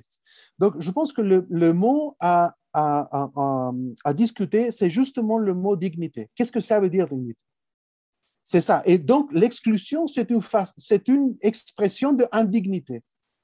Hein? Et donc, c'est ça que je trouve c'est intéressant de bien sûr, avoir une, idée de recherche et de discussion sur les inégalités de revenus, c'est bien, mais il faut enrichir cette analyse-là. Et, je pense que la perspective de la dignité, c'est important, parce que ça permet donc d'accommoder la question de, Carlos des exclusions comme celle qui a, d'une certaine façon, euh, énoncé Emiliano, de, de la différence de certaines inégalités. Et c'est ça que j'essaie de, de, de, montrer dans le, dans le livre. Il y a des inégalités qui ne sont, qui sont pas substantielles. Hein, les inégalités dans la qualité de la voiture, c'est différent de la qualité à, de l'accès à la, au médecin. C'est différent. Si je dois attendre 300 ou 4 ans pour, pour me faire opérer, c'est très différent d'avoir une voiture que ça vaut un quart de, de, la, de, la, valeur de la voiture de mon voisin. Donc, je pense que c'est des catégories d'inégalités qui ne sont pas politiquement équivalentes, sont différentes. Et donc, je pense qu'il faut, il faut le, je pense, c'est inégalité. Est-ce que tu es plus digne ou moins digne parce que tu as une voiture chère? Bon, Je dirais non. Mais est-ce que tu es plus digne ou moins digne parce que tu te fais opérer à un moment donné, parce que tu te fais euh, subir un traitement euh, opportun? Ben, Je pense que là, il y a un, vrai, un vrai, euh, un vrai, une vraie différence. Alors, concernant la confiance qui a parlé Emiliano, ça, c'est très important, je trouve. Et, dans ce contexte de, ou dans cette idée de, de, de, la stabilité du contrat social en termes de, de, droits et d'obligations. Et le, livre est très penché sur le droit. Hein. donc, je parle de droit tout le temps, euh, les droits. Je ne parle pas trop des obligations. Et je pense que le problème de la confiance est très lié au manque d'obligations de ceux qui sont au pouvoir fondamentalement. Et donc, je ne développe pas ça dans, dans, le livre, mais je pense que c'est plutôt par là. Et la, date qui est, je pense, la plus marquante, parce que je, vous ai dit que jusqu'à 2005, il y avait une participation politique respectable et un niveau d'activisme de, social euh, raisonnable. De 2005 euh, en avant, la, participation a continué à chuter et l'agitation sociale a augmenté. Alors, qu'est-ce que s'est passé autour de, 2005 Il y a la réforme de la constitution de Lagos, ça c'est vrai. Je ne sais pas très bien si ça joue un rôle ou non, mais il y a, le, il y a aussi le, premier grand mouvement des étudiants. Mais ce qui est intéressant du point de vue de la confiance et des obligations, c'est le premier grand scandale de financement de politique. C'est à peu près à la même époque. Et donc, je pense que penser au problème de confiance du point de vue du manque des, euh, des obligations réciproques de, ceux qui sont près du pouvoir, c'est très important. La corruption, la capture de l'État et, aussi le, le, manque de, d'accountability, si vous voulez, des, représentants politiques. C'est très important, je trouve, euh, du côté des obligations. Alors, Carlos a parlé de l'écriture de la Constitution, que ce soit légère ou non. Je pense que là, le Chili court un risque. Parce que le Chili est très, aujourd'hui, quand vous parlez ici, il y a, les gens sont très penchés sur le constitutionnalisme latino-américain. Que c'est un constitutionnalisme est très penché sur le droit. Et je pense qu'ici, c'est un, un, un, sujet dont il faut vraiment étudier parce que et on a essayé en Amérique latine de résoudre des problèmes politiques par biais de la Constitution. On, on, a essayé de, en, Équateur, par exemple. Mais élève à Sciences Po, il parlait toujours de l'Équateur. Il s'était toujours très fasciné par la constitution de l'Équateur, les, les bien vivre et tout ça. Et donc, on a essayé avec la constitution de l'Équateur de résoudre des problèmes que la politique équatorienne n'a pas pu résoudre à ce moment. Et c'est intéressant que ni en Équateur, ni en Bolivie, ni au Venezuela, on a changé la structure du pouvoir. La seule, chose qu'on a fait, c'est de décrire une très très longue liste de droits sans changer la nature du pouvoir. La seule chose qu'on a fait, c'est qu'on a transféré le pouvoir qui était du côté de l'oligarchie euh, aristocratique, pour, ainsi dire, vers une nouvelle, euh, une, nouvelle, euh, une nouvelle oligarchie différente. Mais c'était la même concentration de pouvoir. Et c'est pour ça que je pense que la première, ce qui est le plus important dans les cas chiliens, et on a parlé avec Emiliano l'an dernier euh, à l'université, c'est justement le changement de, de la structure du pouvoir. C'est ça où vraiment on peut euh, vraiment donner un saut en avant et vers le développement. Et si on arrive à faire ça, si on reste seulement sur la liste de droits, on va, on va pas avancer. C'est le, changement de droit, c'est important. Alors, euh, sur le néolibéralisme de Carlos, c'est vrai que les économistes, on parle pas trop de, néolibéralisme, mais c'est chaque fois plus. Je suis très sensible au, problème parce qu'on en a parlé avec Carlos. Euh, C'était critique, je, savais que ça venait, et euh, on en a parlé à plusieurs reprises. Et, mais c'est chaque fois plus euh, fréquent d'avoir euh, une discussion sur le néolibéralisme. Et, si, vous voyez la quantité de livres, d'ouvrages qui ont été faits les deux ou trois ans euh, derniers sur le problème du contrat social et qui lisent ça à un moment donné sur le néolibéralisme, c'est étonnant. Et, dans le, je dirais, dans le, dans le 200 euh, ou 300 euh, derniers, il y a au moins 15 livres importants, 15 ouvrages importants qui, parlent du, contrat social et, presque tous des économistes. Et, la quantité de, gens qui parlent de néolibéralisme, c'est à peu près la moitié. Donc, euh, je trouve que c'est un sujet qui, qui, qui, va gagner en précision et je pense que la précision, c'est à peu près celle que j'ai euh, énoncée, c'est-à-dire le néolibéralisme, c'est pas une, euh, c'est un capitalisme qui essaye de mettre de la, de la, de la logique économique un peu partout. Et c'est ça, et on peut s'élargir. Et euh, bon, voilà, j'ai touché tous les points qui, qui ont été énoncés. Ah non, sauf le système éducatif d'Emiliano. Une seule chose là-dessus, parce que j'imagine qu'éventuellement, il peut y avoir des gens qui veulent euh, parler. Et moi, je fais une proposition particulière de, de comment euh, agir là-dessus, mais il y, a, un sujet dont je ne parle pas, et qui c'est l'école publique.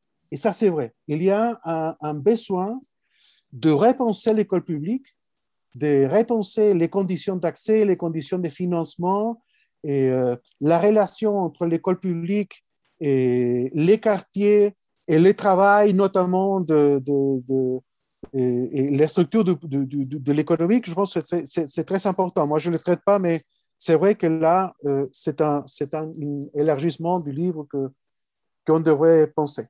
Voilà, merci. Merci Guillaume. On va ouvrir maintenant un espace de discussion. Je vais peut-être faire un petit commentaire pendant que les questions se préparent éventuellement. Euh, je voulais revenir, Guillermo, sur euh, la, relation entre gouvernance et contrat social dont tu as parlé dans ta, dans ta présentation. Euh, pour une question un petit peu. Très, une première question très simple et une deuxième peut-être un peu plus théorique, mais la question simple, c'est dans quelle mesure le Chili est différentes de, ces pays voisins où finalement euh, se, se, trouve dans une situation euh, assez analogue à ce que l'on peut observer euh, ailleurs en Amérique latine, voire même dans le monde, c'est-à-dire une crise de gouvernance, ça de, de, gouvernance, dure assez largement et un manque de confiance dans, la politique en général, qui fait que, disons, le, panorama politique chilien est de plus en plus fragmenté et polarisé, euh, mais c'est une tendance qu'on retrouve dans d'autres pays, d'où la question sur euh, quelle est la spécificité du Chili euh, par rapport à cette tendance à la fragmentation parlementaire notamment qui est de plus en plus importante et à cette polarisation qui n'est pas moins. et du coup, la question qui vient ensuite, c'est, qui a un contenu aussi empirique, mais aussi un petit peu théorique, disons, euh, c'est comment on fait pour, euh, reconstruire euh, ce, fameux contrat social dans une situation où la classe politique n'est pas crédible et où donc le, pays se retrouve dans une sorte de cercle vicieux avec difficulté à gouverner et donc à prendre des décisions qui seraient susceptibles de résoudre des problèmes, de reconstruire de la confiance de l'efficacité. En ce moment, on est plutôt face à, disons, une situation bloquée où euh, effectivement c'est difficile de gouverner parce qu'il y a une fragmentation parlementaire, parce qu'il y a une opposition qui est virulente, qui empêche de gouverner, en, quelque sorte. C'était déjà le cas sous Bachelet, euh, ça l'est encore maintenant. Euh, et, en empêchant de, gouverner, on empêche de prendre des décisions qui peuvent reconstruire. Alors, est-ce que, le processus constituant est susceptible de, disons, d'engager le pays dans une rupture par rapport à cette à ce, disons, ce cercle vicieux de, l'impossibilité de gouverner et du manque de confiance.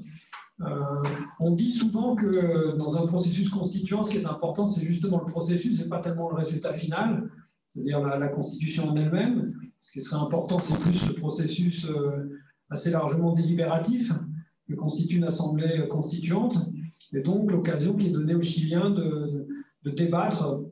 Comme ils avaient commencé à le faire sous Bachelet d'ailleurs, mais l'expérience n'a pas été à son terme, mais donner l'occasion aux Chiliens de débattre au sujet du, type de société dont ils veulent, du, rôle de l'État dans cette société dont, ils ont besoin, et que donc ce qui serait vraiment important, c'est ça, c'est ce processus délibératif, et peu importe le résultat final. Est-ce que ce processus délibératif en, lui-même, il est susceptible de reconstruire du contrat social, du lien social, ou pas Est-ce que ce n'est pas suffisant? Est-ce qu'il faudra attendre euh, euh, jusqu'à, Miliano a dit euh, presque 100 ans? on espère évidemment que ça soit plus rapide, mais est-ce qu'il faut attendre, la, disons, la rédaction du nouveau texte constitutionnel et, sa mise en œuvre pour éventuellement imaginer des évolutions politiques qui seraient susceptibles de, stabiliser un contrat social Ou est-ce que tu, vois aujourd'hui, et donc je fais aussi appel à ton témoignage, puisque tu nous as dit que tu étais assez proche euh, des travaux de la, Convention, est-ce qu'on a, on a le sentiment à observer les débats que sont, est en train de se construire un consensus, un état de compromis, comme on disait pour une autre époque au Chili, euh, dans une littérature plus sociologique il y a une vingtaine d'années. Est-ce qu'on voit se construire du consensus, du compromis, du lien social dans les travaux de la Constituante aujourd'hui?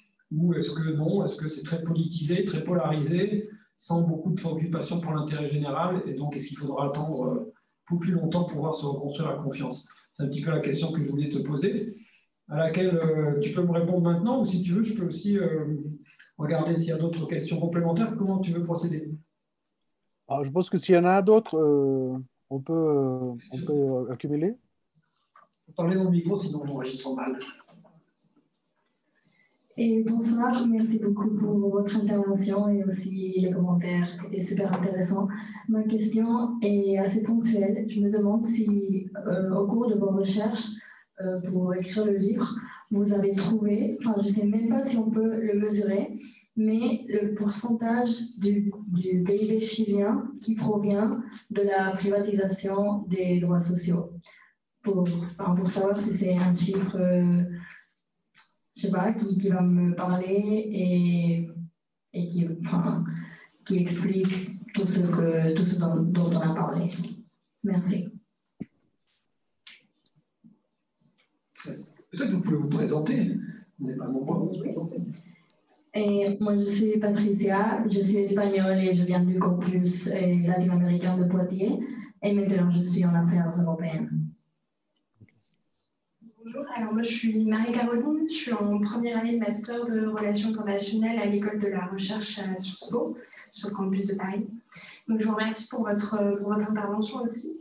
Vous parliez de, droits sociaux, j'aurais aimé avoir votre lecture sur les différences de droits sociaux pour les femmes et le lien que vous faites avec leur mobilisation pour le processus constituant, si vous vouliez donner un éclairage sur ce sujet. Merci. Est-ce que vous pouvez répéter? Je n'ai pas, pas très bien compris sur, le, sur les différences de droits sociaux euh, en ce qui concerne les femmes et leur, euh, leur impact, le lien que vous faites avec leur mobilisation en faveur du processus constituant. Autre question Sinon, je vois euh, David, David Recondo. bonsoir. à tous. Est-ce que vous m'entendez bien? Plus ou moins, oui.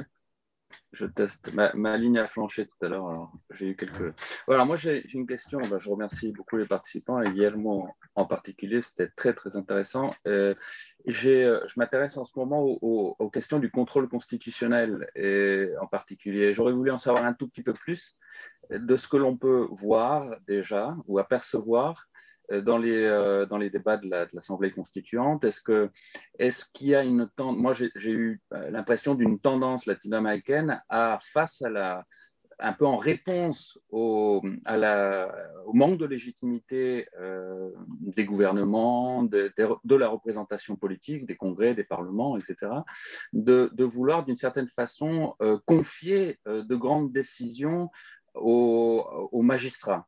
Et, euh, et, donc, on parle de judiciarisation, hein, judicialisation de la politique. C'est un, sujet qui est déjà ancien. Hein. Ça fait depuis les années 1990, si je ne m'abuse, avec peut-être euh, des pics euh, ou un pic de nouveau dernièrement sous certaines latitudes.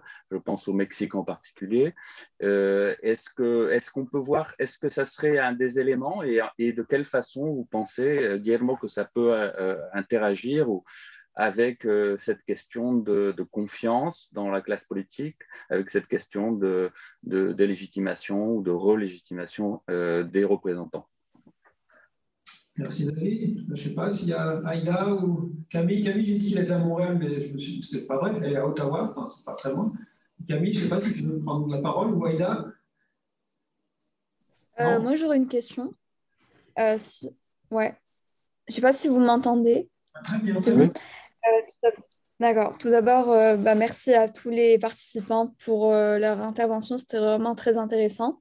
Et moi, en fait, j'aurais une question sur le processus de néolibéralisation au Chili et comment, en fait, le système en est venu à justement être, être à l'origine de ces soulèvements sociaux qu'on a vus en 2019 et comment, effectivement, vous avez parlé du paradoxe entre les différents gains qui étaient générés par ce même néolibéralisme, mais qui en même temps côtoyaient euh, un essoufflement du système.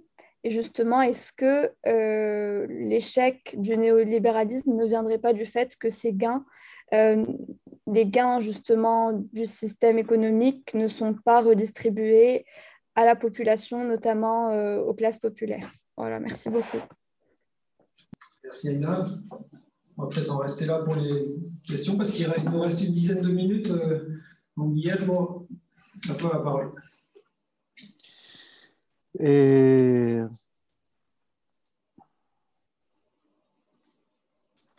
Ok. Bon, et euh, merci beaucoup pour les, questions. Alors, je vais, les, euh, je vais le faire dans, dans l'ordre dont ils sont, ils sont apparus. Et, alors, le, système politique chilien, quand vous voyez l'histoire des... Non, pas l'histoire, mais au moins une série. Les économistes, on parle d'histoire, on voit une série. Vous voyez une série de, la quantité de partis politiques au Chili euh, depuis 1830, euh, c'est croissante. Hein. C'est toujours croissante. On n'a jamais eu une, une, consolidation des partis politiques. Donc Pinochet, il a, il a fait une, une réforme au système électoral qui euh, privilégiait justement la création de deux grandes euh, coalitions. Mais euh, une fois qu'on a changé le, le, régime électoral et le système électoral, on a revenu aux mêmes fragmentations et ça, c'est une fragmentation que s'est accrue les dernières années. Donc aujourd'hui, il n'y a pas de majorité possible au Parlement. Ce n'est pas possible. C'est très invraisemblable au moins. C'est pas on ne parle pas d'impossibilité, au moins d'une une vraisemblance très, très, très faible.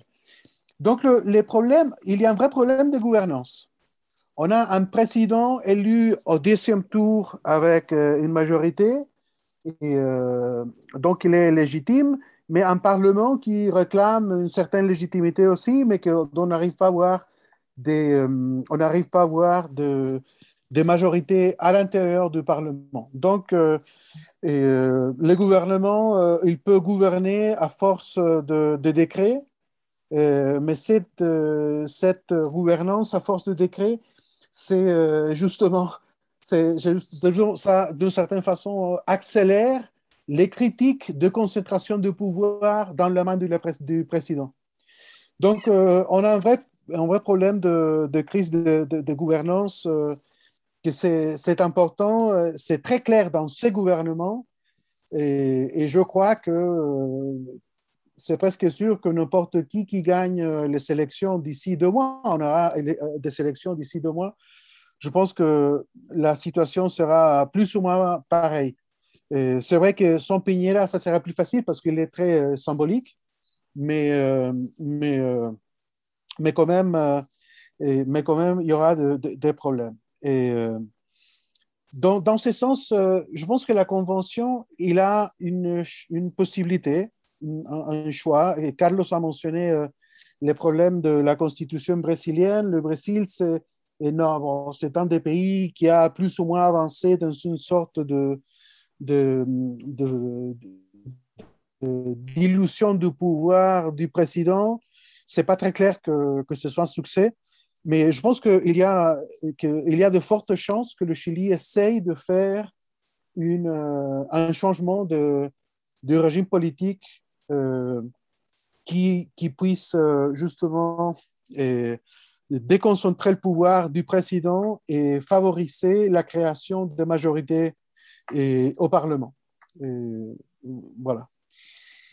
Alors, c'est vrai que les, les, sons politiques sont très délégitimés, euh, ça c'est vrai. Donc, la reconstruction du contrat social, euh, c'est un problème. Mais, mais justement, par cela, c'est que j'ai. Moi, j'ai écrit cet livre qui, qui, Carlos a, à un moment donné, je ne sais pas si ça se voit, Carlos, à un moment donné, il a. Il a voilà. Carlos, à un moment donné, il a mentionné ce livre-là, je l'ai écrit en 2013. Et, euh, et donc, c'est vrai qu'il y a un problème dans la délégitimation de voix politique. Dans ce livre, moi, j'étais plutôt contre l'idée d'une assemblée constituante. Mais aujourd'hui, une fois que la, convention est, élue, je vois quelque chose d'important dans le fait que la plupart, la plupart de, des membres de la Convention, ce sont des gens qui n'y viennent pas des, partis politiques. Donc, ils, ils, ne, ils ne souffrent pas de la, du, manque de crédibilité des partis politiques et des, et des, des, hommes et femmes politiques euh, traditionnels. Donc, euh, il y a des, c'est-à-dire les, les, mesures qui, euh, qui cette convention puisse prendre seront d'une certaine façon neutres par rapport à cette manque de légitimité euh, du reste du système politique. alors, et, étant dit ça, euh, je pense qu'il y a quand même un risque important parce que les partis politiques sont en train d'opérer sur la Convention. Et en particulier, dans les deux, dans, l'extrême gauche et l'extrême droite, ils font de différentes formes de déstabilisation de la Convention. Et ça, c'est un risque. Ce n'est pas un risque euh, majoritaire. Je pense qu'il y a, y a deux tiers au moins de la Convention qui sont, euh, qui sont euh, raisonnablement et travaillent dans l'intérêt général, comme disait Olivier. Mais il y a à gauche et à droite et par différentes raisons de forces déstabilisatrices qu'il faut, qu'il faut contenir.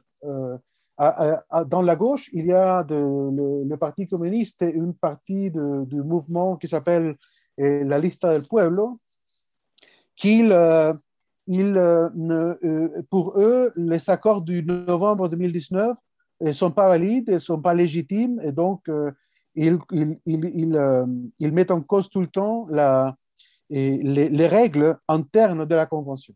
Donc, il, il, s'essaye de déstabiliser de ce point de vue-là.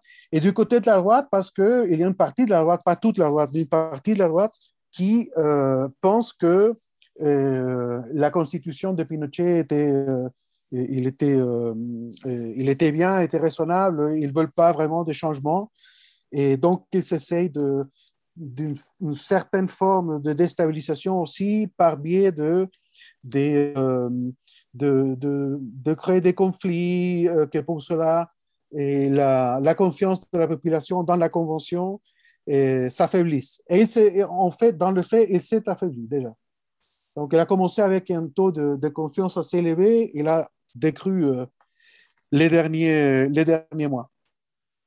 Alors, Patricia, non, le poids du, du PIB, euh, on pourrait le calculer facilement, mais non, je ne vais pas ici sur tête qu'est-ce que c'est, parce que quand vous parlez, par exemple, du, système de santé, et on, peut avoir facilement le, pourcentage du PIB qui va à la santé, mais le, 80% des gens et à peu près la moitié du, de, ressources sont publiques et privées. Donc, il faudrait faire le, parce que le public, le côté public, c'est pas c'est pas privatisé, hein, c'est vraiment public.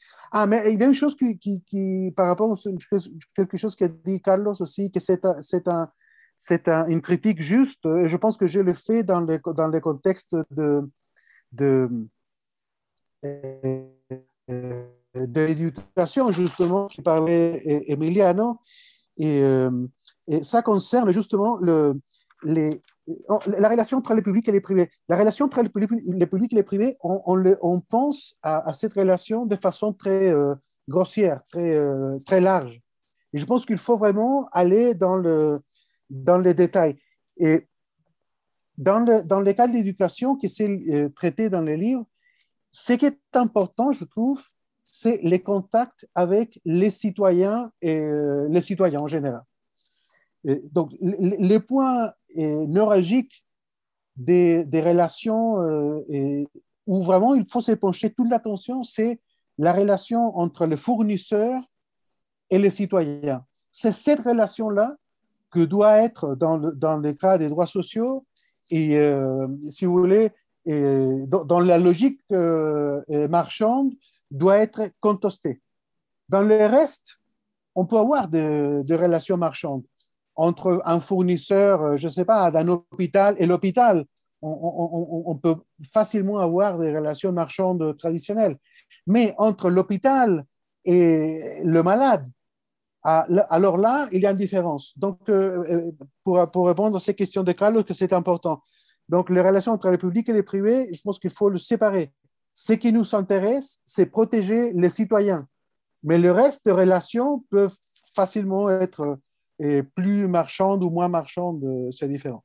Alors, Marie, les problèmes de femmes, je pense que c'est très important. Les femmes ont été, ont été des, des, actrices de premier rang dans tout ce qui s'est passé au Chili. Et, alors, le Chili, il a un retard euh, par rapport à l'Argentine, à l'Uruguay et, bien sûr aux, pays euh, euh, européens en termes d'inclusion de femmes dans les marchés du travail formel payé. Quoi. Et on a un retard, on, on, on s'était récupéré relativement, mais il y a un problème au Chili que c'est plutôt, donc, euh, je pense, euh, très structurel, culturel, de l'inclusion des femmes. Mais il y a d'autres choses qui, qui c'est important, et que c'est les, problèmes de violence. Et, que, dont on ne sait pas trop, parce que justement, les problèmes de violence ne sont pas, sont pas toujours publics. Mais je pense que la, la, la force du mouvement euh, féministe au Chili je pense que c'est un sort de thermomètre et pour montrer justement qu'il y a des, des, violences intrafamiliales, des violences dans des milieux, dans des milieux publics et, euh, dont souffrent les femmes, les femmes chiliennes qui, euh, qui éventuellement euh, expliquent pourquoi elles ont été si importantes. Euh, je ne sais pas si, si je, donne un bon, une bonne réponse, Marie, mais, mais, euh, mais voilà. Alors, David et les, les contrôles constitutionnels, le tribunal constitutionnel est très délégitimé au Chili. Est très délégitimé parce qu'il a été utilisé, surtout par la droite, mais aussi par la gauche, pour euh, résoudre les problèmes politiques que la politique ne pouvait pas résoudre en soi-même. Donc, on, on essayait de, d'avoir une certaine majorité euh, euh, au tribunal constitutionnel pour résoudre les problèmes. Donc, les problèmes de contrôle constitutionnel, ça va, je crois, certainement changé. Et, et, donc, euh, il y a une, si je comprends bien la question, David, il y a une chance d'avoir un système, euh, d'avancer vers un système euh, plus proche du, système américain où la, Cour suprême prenne, une, certaine responsabilité d'interprétation. Mais aussi probablement, ce ne sera pas un, un système de, de, contrôle de constitutionnalité et préventif, mais plutôt palliatif. Je ne sais pas si ça, ce, sont les mots qu'on utilise en français, mais, mais pas ex ante, mais plutôt ex post. Hein. Et, et, donc, euh, il y aura des contrôles de constitutionnalité ex ante à l'intérieur du système politique euh, en soi-même. Je crois que, que ça, c'est la, euh, vers où on peut éventuellement aller. Et, et, finalement, la question de Aïda sur la néolibéralisation, euh, je pense que les, plus grands problèmes, et c'est ça où on peut parler de, l'importance des, croyances et donc des institutions informelles. C'est l'incapacité, surtout de la droite chilienne, qui a eu euh, presque pendant toutes ces années la capacité de faire approuver ou non euh, certaines réformes, l'incapacité d'accepter que certains aspects de la vie peuvent fonctionner avec des logiques différentes de la logique marchande, c'est-à-dire d'une logique non néolibérale. Et donc, ce, ce n'est pas, un problème de, encore une fois, de la, croissance comme valeur importante, de, la responsabilité individuelle, de, l'importance d'avoir de la concurrence dans les marchés. Et ce n'était pas ça. Hein. On associe beaucoup le néolibéralisme à ça, mais ce n'est pas ça le problème. C'est que il y a des, des, des, des, problèmes sociaux que ne peuvent pas être résolus, au moins c'est ça que je pense, et par la logique euh, marchande traditionnelle. Dans les cas de pension, c'est absolument clair on peut pas, euh, on, on, on, en discute ici depuis dix ans, la création d'un système euh, et euh, d'un système euh, plutôt à la suédoise euh, des comptes nationaux avec une certaine forme de répartition et à côté un certain montant de, de contributions. Mais la droite a été incapable d'assumer qu'on peut penser à une façon d'organiser de, de, les choses différentes dont elle croit que c'est l'optimum. Voilà. Donc, euh, dans ce sens, oui, il y a la néolibéralisation euh, est, est, à l'origine des problèmes. Dans ce sens-là, oui. Merci Guillaume. On pourrait discuter avec toi toute la soirée, mais malheureusement, il va falloir qu'on en reste là. Donc, je, te remercie beaucoup pour ton intervention et tes, réponses. Merci à Emiliano Grossman, à Carlos Negrad et à, à l'ensemble des gens qui sont ici ou qui sont, qui sont sur Zoom. Merci beaucoup. Et Merci beaucoup aussi. Merci beaucoup à tous. Hein. Merci Ciao. beaucoup, Emiliano. Ciao, merci Guillermo. Olivier, merci Gracias Guillermo, Emiliano et tous. Encantado. À la prochaine. À la prochaine. À la prochaine. Merci.